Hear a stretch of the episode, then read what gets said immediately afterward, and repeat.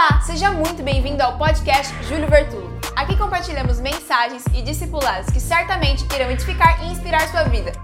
Você está preparado? Há uma história muito antiga sobre um pregador conhecido como príncipe dos pregadores, Charles Spurgeon. Spurgeon foi um pregador em Londres, na Inglaterra, um dos mais famosos do seu tempo e de toda a história. A história conta que Spurgeon, ao visitar a casa de uma senhora, observou um documento, um papel emoldurado na parede.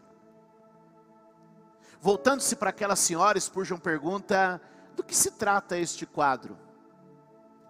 A pobre mulher, já enferma e necessitada, no fim dos seus dias, conta para Spurgeon o seguinte: Eu trabalhei para uma senhora da nobreza inglesa. Por muitos anos eu fui sua criada.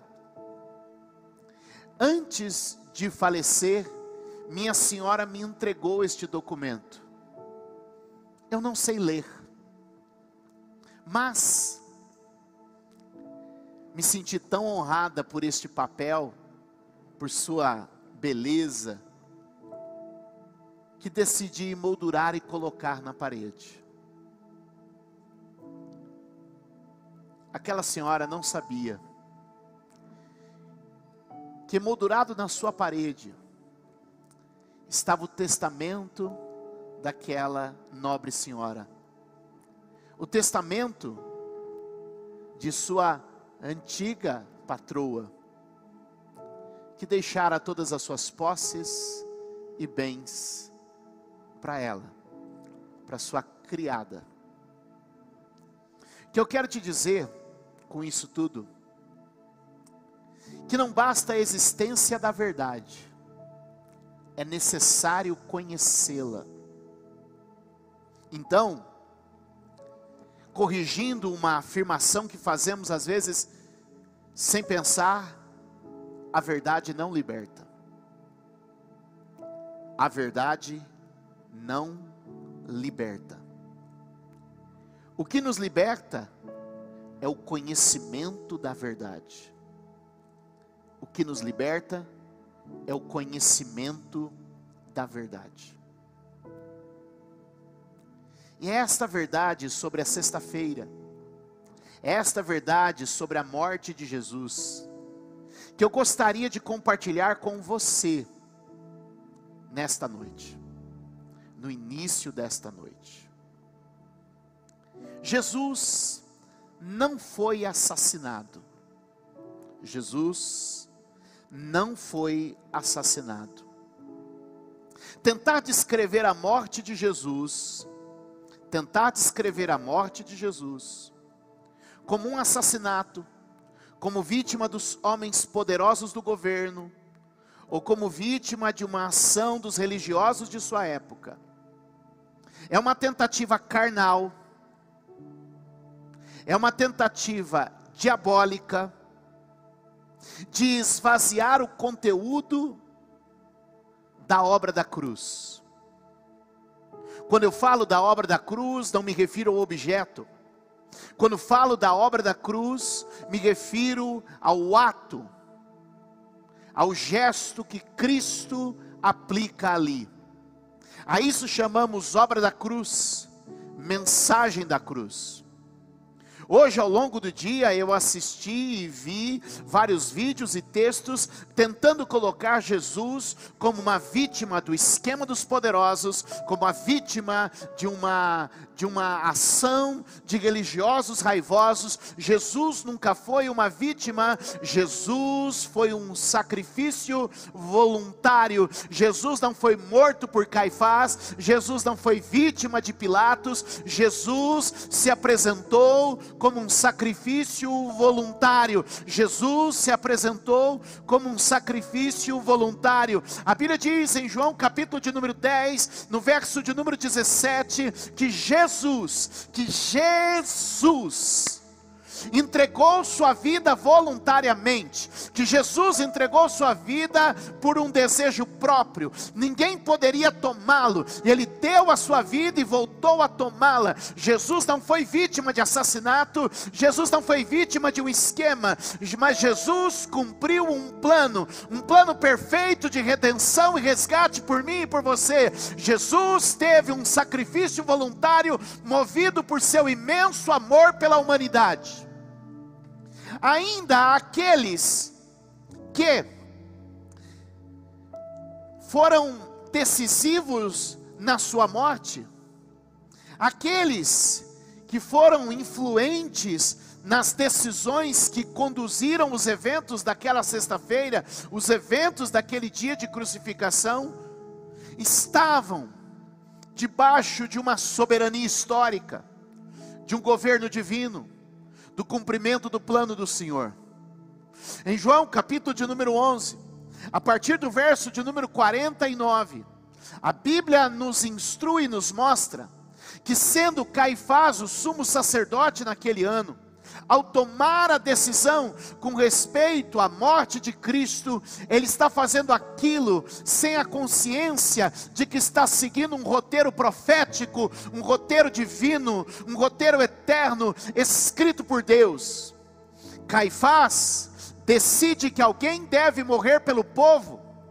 Caifás não sabe o que está falando ou que fala por obra do Espírito. Naquele momento há um uma condução profética. Olhe isso, que coisa tremenda. Naquele momento, Caifás não está condenando Jesus à morte, mas está fazendo, conduzindo, sendo conduzido por um espírito profético, dizendo: Ele vai morrer pelo povo, e Jesus morreu pelo seu povo.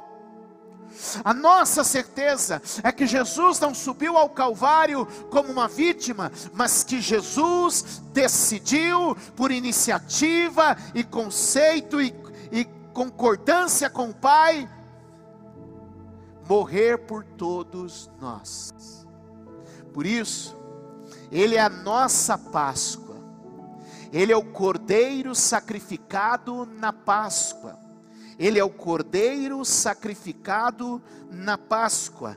Ele se apresenta na véspera da Páscoa judaica como o sacrifício, o cordeiro da Páscoa.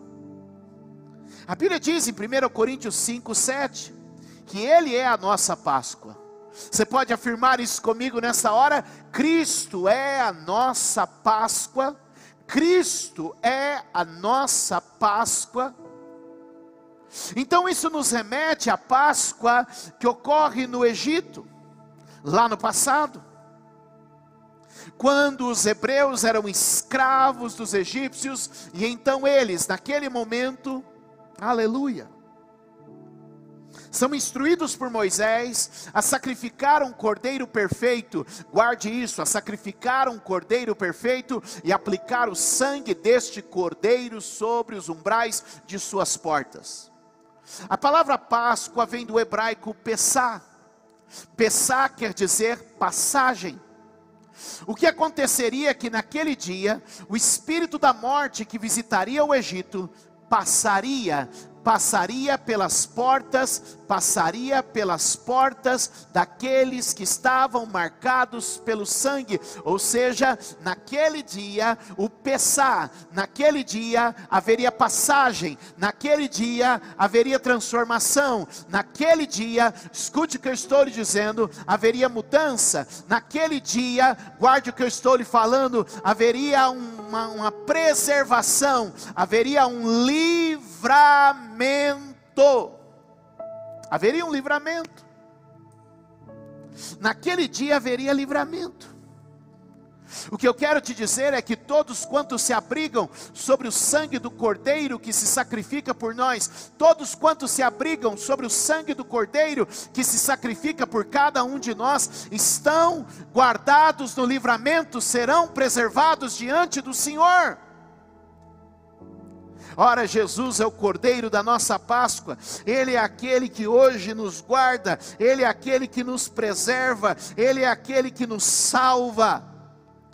É por isso que nós passamos da morte para a vida. É por isso que já não estamos mais em condenação, porque o sangue está nos preservando, o sangue está nos guardando, o sangue está nos protegendo. Uau! Isso é maravilhoso. Quando meditamos sobre isso, então estamos colocando Jesus na sua posição certa. Ele é o cordeiro que se apresenta para o sacrifício voluntariamente. Não estamos falando de um homicídio, não estamos falando de um assassinato, estamos falando de um gesto litúrgico, estamos falando de um gesto espiritual, estamos falando de um gesto religioso. A palavra religião foi se perdendo e se deformando ao longo do tempo. Religião vem do latim religare, que quer dizer, em bom português, religar. Jesus estava naquele momento na cruz, religião, religare, religando ligando de novo duas pontas. Nós que estávamos separados de Deus, portanto, aquilo não foi um assassinato, aquilo foi um gesto de amor, aquilo foi um sacrifício vivo, aquilo foi um sacrifício verdadeiro. O que estamos entendendo nesta noite é que todos os eventos daquela sexta-feira, todos os eventos desde a prisão, a condenação, a subida ao Calvário, e sua morte estava em um calendário profético, desenhado por Deus, como um plano infalível para minha e para sua salvação. Isso é lindo, isso é maravilhoso. Então a obra da cruz passa por três importantes propósitos que eu quero destacar. Primeiro, não foram os homens, nem o diabo que matou Jesus. O próprio Cristo se entrega à morte para satisfazer a justiça.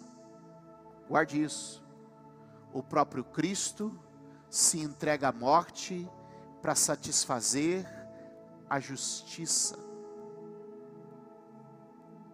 A Bíblia diz em Romanos 3, 23 que todos pecaram. A Bíblia diz em Romanos 6, 23 que o salário do pecado é a morte. Portanto, o pecado contém condenação. E a condenação para o pecado é a morte. O conceito bíblico de morte não é o conceito de fim de existência, mas o conceito bíblico de morte é separação. Guarde isso. O conceito bíblico de morte não é fim de existência, o conceito bíblico de morte é separação. Havia então uma justiça a ser feita, por estarmos todos debaixo de condenação. O que Cristo faz na cruz é satisfazer a justiça. Satisfazer a justiça. Imagine que um crime é cometido, um julgamento é feito e uma sentença é dada. Até que a sentença seja dada e a pena seja cumprida, há os que clamam por justiça. E onde que a justiça é feita? A justiça é feita no cumprimento da pena. Quantos entendem isso? A justiça é feita no cumprimento da pena. Percebe? Vamos lá. Um crime é cometido, a partir daí é um clamor por justiça. Esse crime é julgado, a justiça ainda não foi feita. A pessoa é condenada. E ela vai cumprir toda a sua pena. Quando chegar o último dia da pena, quando chegar o último dia da pena, então podemos dizer que justiça foi feita, porque a condenação foi cumprida, a justiça foi satisfeita. O que acontece é que Jesus cumpriu a pena por todos os seres humanos. O que acontece é que Jesus nos substituiu na, na nossa pena e pagou por mim e por você. O que Jesus estava fazendo na cruz era satisfazer a justiça. Com certeza você já deve ter ouvido a expressão: Deus é amor e também é justiça. E há um problema nisso tudo, porque você não pode congregar amor e justiça, porque o amor obrigaria a perdoar e não condenar, a justiça obrigaria a condenar, e que o preço seria pago. E então, somente pela cruz e pela obra da cruz, Jesus consegue congregar amor e justiça. Quando ele morre por nós, é um gesto tanto de amor quanto de justiça. Ele nos concede o amor e o perdão que precisamos e necessitamos. Mas ele também satisfaz a justiça, que exige uma condenação. Que exige uma condenação. Então a cruz coloca unido amor e justiça. A, a cruz é capaz de congregar o amor que necessitamos com a justiça que se requer. O preço é pago e o perdão é liberado. Ao cumprir a justiça, somos livres. O primeiro gesto de Jesus, então, na cruz é cumprir a justiça, satisfazer a justiça, pagar pelo crime, cumprir a pena. Isso é tão maravilhoso. A segunda coisa que Jesus propõe na cruz é a reconciliação. É a oportunidade, é proporcionar ao homem um meio de se reconciliar com Deus. Para isso eu gostaria de ler Colossenses 1, 21, que diz assim: Antes vocês estavam separados de Deus. Antes vocês estavam separados de Deus. Colossenses 1, 22 diz assim: Mas agora ele os reconciliou pelo corpo físico de Cristo, mediante a morte, para apresentá-los diante dele, santos, inculpáveis e livres de qualquer acusação. Note isso: quando Cristo vai à cruz, ele nos torna santos, inculpáveis e livres de qualquer condenação. E por quê? Porque somos perfeitos? Não, mas porque nossos crimes já foram condenados nele e já foram aplicadas as penas nele, e por isso agora, lembra que eu lhe disse: o conceito bíblico de morte não é o conceito de fim de existência, mas é o conceito de separação. Quando Deus se aproxima dos homens, aleluia, do primeiro casal humano, e diz assim: ó, se vocês comerem da árvore, vocês morrerão. Ele está falando sobre separação, mas o que ele está dizendo é que agora, por meio de Cristo, como a condenação foi cumprida, a reconciliação está proposta por meio do sangue de Jesus. Eu e você podemos nos aproximar de Deus. Jesus se apresentou como sacrifício para satisfazer a justiça, ou seja, pagar pelos nossos pecados e crimes, e ele se apresentou, aleluia, e pagando pelos nossos pecados e crimes, toda a condenação elevada, então é possível que nós tenhamos agora em Jesus reconciliação. Você pode de novo ter acesso a Deus. O terceiro aspecto da obra de Cristo na cruz é que agora existe uma restauração. Estamos restaurados. Isaías capítulo de número 53 descreve a obra da cruz de uma maneira maravilhosa, dizendo que Ele mesmo tomou sobre si as nossas dores, as nossas maldições, que Ele levou sobre si os nossos pecados, as nossas enfermidades, ou seja, há uma obra completa de restauração. Ele não apenas, Ele não apenas está pagando preço, Ele não apenas está nos reconciliando a Deus, mas Ele está também nos restaurando em todas as coisas. E eu queria que você pudesse crer no que eu estou pregando agora. Deus está está propondo um tempo de restauração em sua vida, Deus está propondo um tempo de restauração em sua casa, Deus está propondo um tempo de restauração em sua família. O que eu queria que você entendesse nesse exato momento é que Cristo Jesus levou sobre si todos os nossos pecados para que pudéssemos ser restaurados hoje nele, aqueles que creem. Então a obra da cruz estava dentro do programa de Jesus, ele veio exatamente para isso. Jesus nasce para morrer. Vou repetir para você: Jesus nasce para morrer. E o ponto alto está em João, capítulo de número 19, verso de número 30. Quando sob o Calvário, Jesus então diz: Está consumado. Está consumado. Ou em aramaico, como podia ser dito, tetelestai. Está encerrado. Esse está consumado compreende o seguinte: Jesus cumpriu a sua missão por completo. Qual é a missão de Jesus?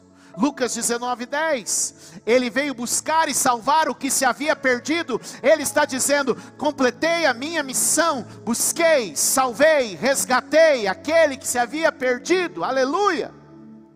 Não é maravilhoso isso? A segunda verdade, que está no tetelestai, no está consumado, é que ele pode representar, primeiro, missão cumprida. Segundo, está tudo quitado, está tudo quitado. A dívida foi paga. A conta está encerrada. Colossenses 2,14 diz que ele pegou a nota promissória, o escrito da nossa dívida, e o pregou na cruz. Ele rasgou a promissória, ele venceu a nossa dívida, 100% quitado. Tetelestai significa ele cumpriu a sua missão, ele quitou a nossa dívida, ele cumpriu a sua missão, ele quitou a nossa dívida. Ele cumpre sua missão, ele quita a nossa dívida e ele executa por completo a justiça. Como expliquei há pouco, a pena é executada, a pena é concluída. Uma das consequências do pecado foi gerar maldição. Gênesis nos conta isso no capítulo 3. Mas graciosamente, Gálatas também nos diz no capítulo 3, verso 13, que ao subir a madeiro, Jesus tomou toda a maldição, removeu a maldição e a pregou na cruz, removeu a maldição de sobre nós, pois está escrito: Maldito todo aquele que for pendurado no madeiro. Jesus cumpriu sua missão? a dívida foi completamente paga, a pena foi completamente executada.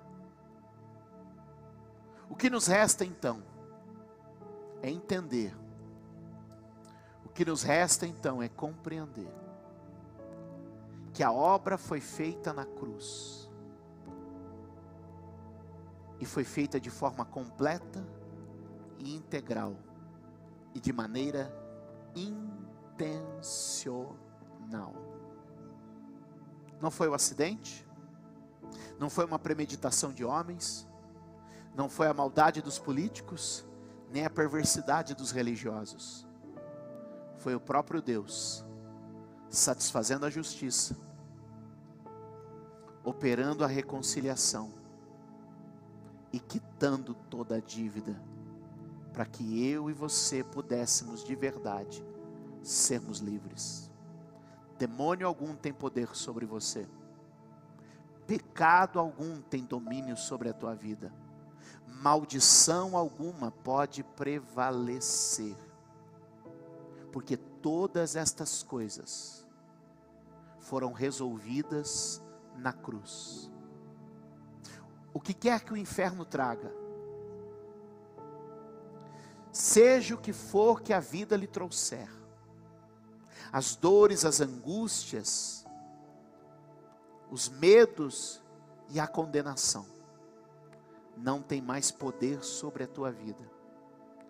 Cristo Jesus, de fato, te fez livre, te fez santo, te fez limpo, te fez salvo, te fez bendito.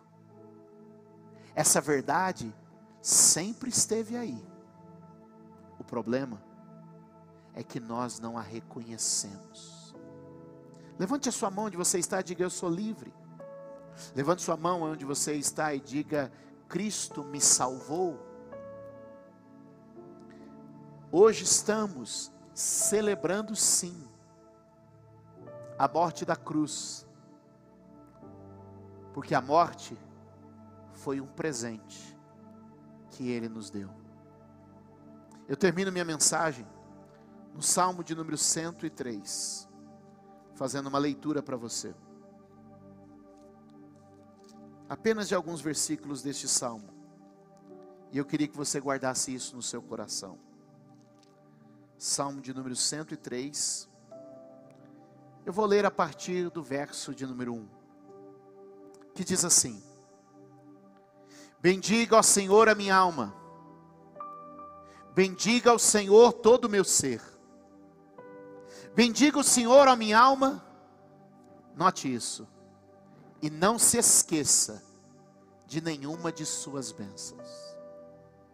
O que eu tentei fazer para você aqui hoje foi lhe apresentar a obra completa da cruz, para que você possa hoje dizer, como salmista: Bendiga, ó Senhor, a minha alma, bendiga ao Senhor todo o meu ser. Bendiga ao Senhor a minha alma, e não te esqueças, não se deixe perder nenhum dos teus benefícios. Eu gosto da tradução que eu estou lendo que diz: nenhuma de suas bênçãos não se esqueça de nenhuma das bênçãos do Senhor.